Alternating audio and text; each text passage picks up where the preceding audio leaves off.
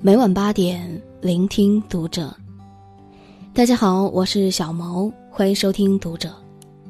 今天呢，要和大家分享的文章来自作者杜兰君。半生已过，学会沉默。关注读者新媒体，一起成为更好的读者。你是否有过这样的感受？明明心里有不少话想找人倾诉。可是到了嘴边又咽了下去。明明有时被别人误解了，也不去做过多的解释，继续过自己的生活。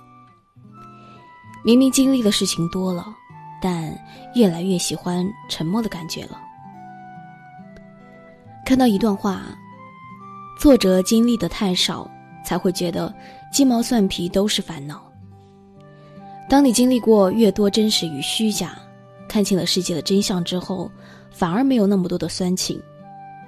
你会越来越沉默，越来越不想说。其实，沉默是一种成熟，看淡了许多事，看清了许多人。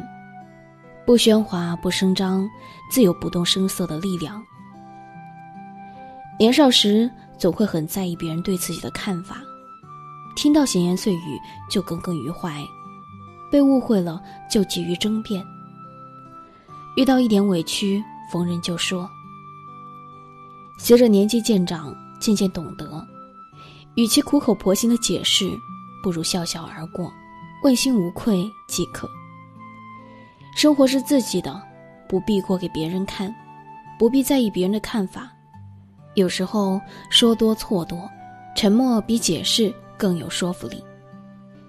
昔日寒山问石的曰：“世间有人谤我、欺我、辱我、笑我、亲我、见我、误我、骗我，如何处置乎？”石德曰：“只是忍他、让他、由他、避他、耐他、敬他，不要理他。再待几年，你且看他。”很少认同一句话：人生在世，有两种事应该尽量少干，一是用自己的嘴干扰别人的人生，二是靠别人的脑子思考自己的人生。为人处事没有必要理会太多旁人的指责与误解，只需专心走好自己的路，做好自己的事，努力读书、运动、学习。让自己变得更好，就是对那些恶意的嘲讽最好的回应。时间不语，却总能回答所有的问题；沉默不语，就是最好的解释。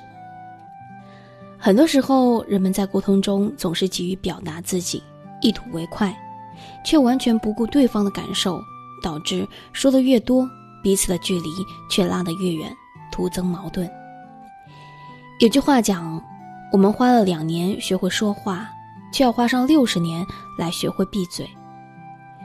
会开口说话是天性，会闭嘴是本事。当一个人懂得适时的沉默，才是成熟的开始。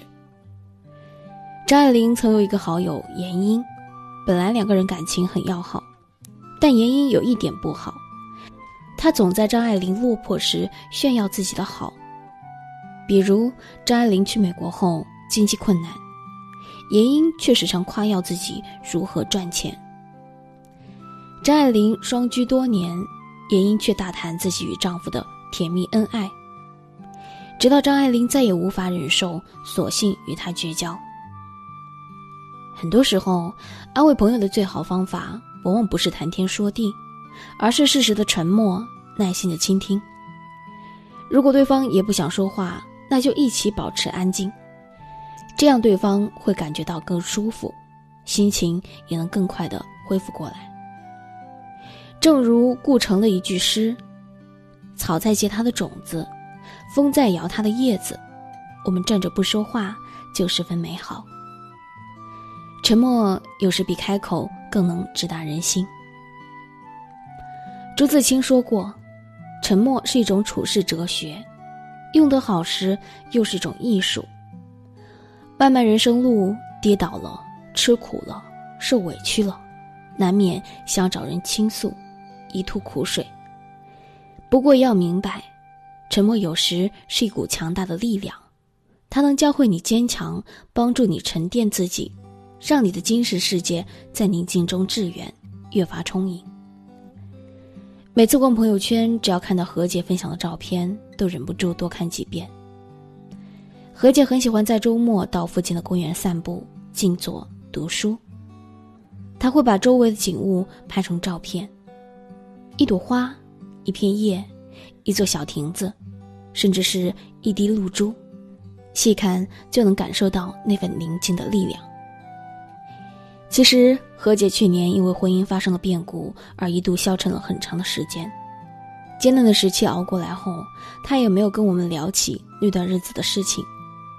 若有人问起，他也只是淡淡一笑，说：“都过去了。”何洁还是一个做事不动声色的人。上个月，他们单位要举行一项设计比赛，谁知道竟是何洁拿到了冠军，让大家惊叹不已。我曾好奇地问他：“什么时候有设计这项技能？”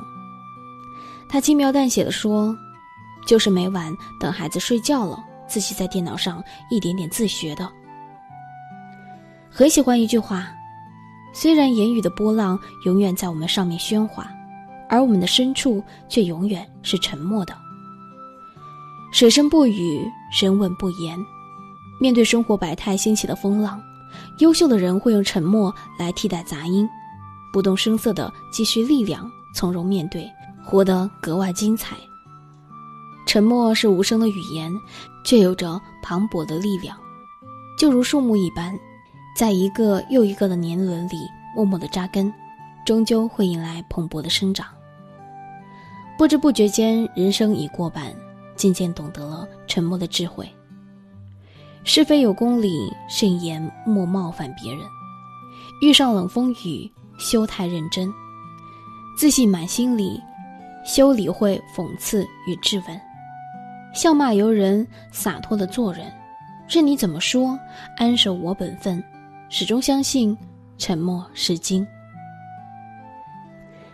好了，今天的文章就为大家分享到这儿了。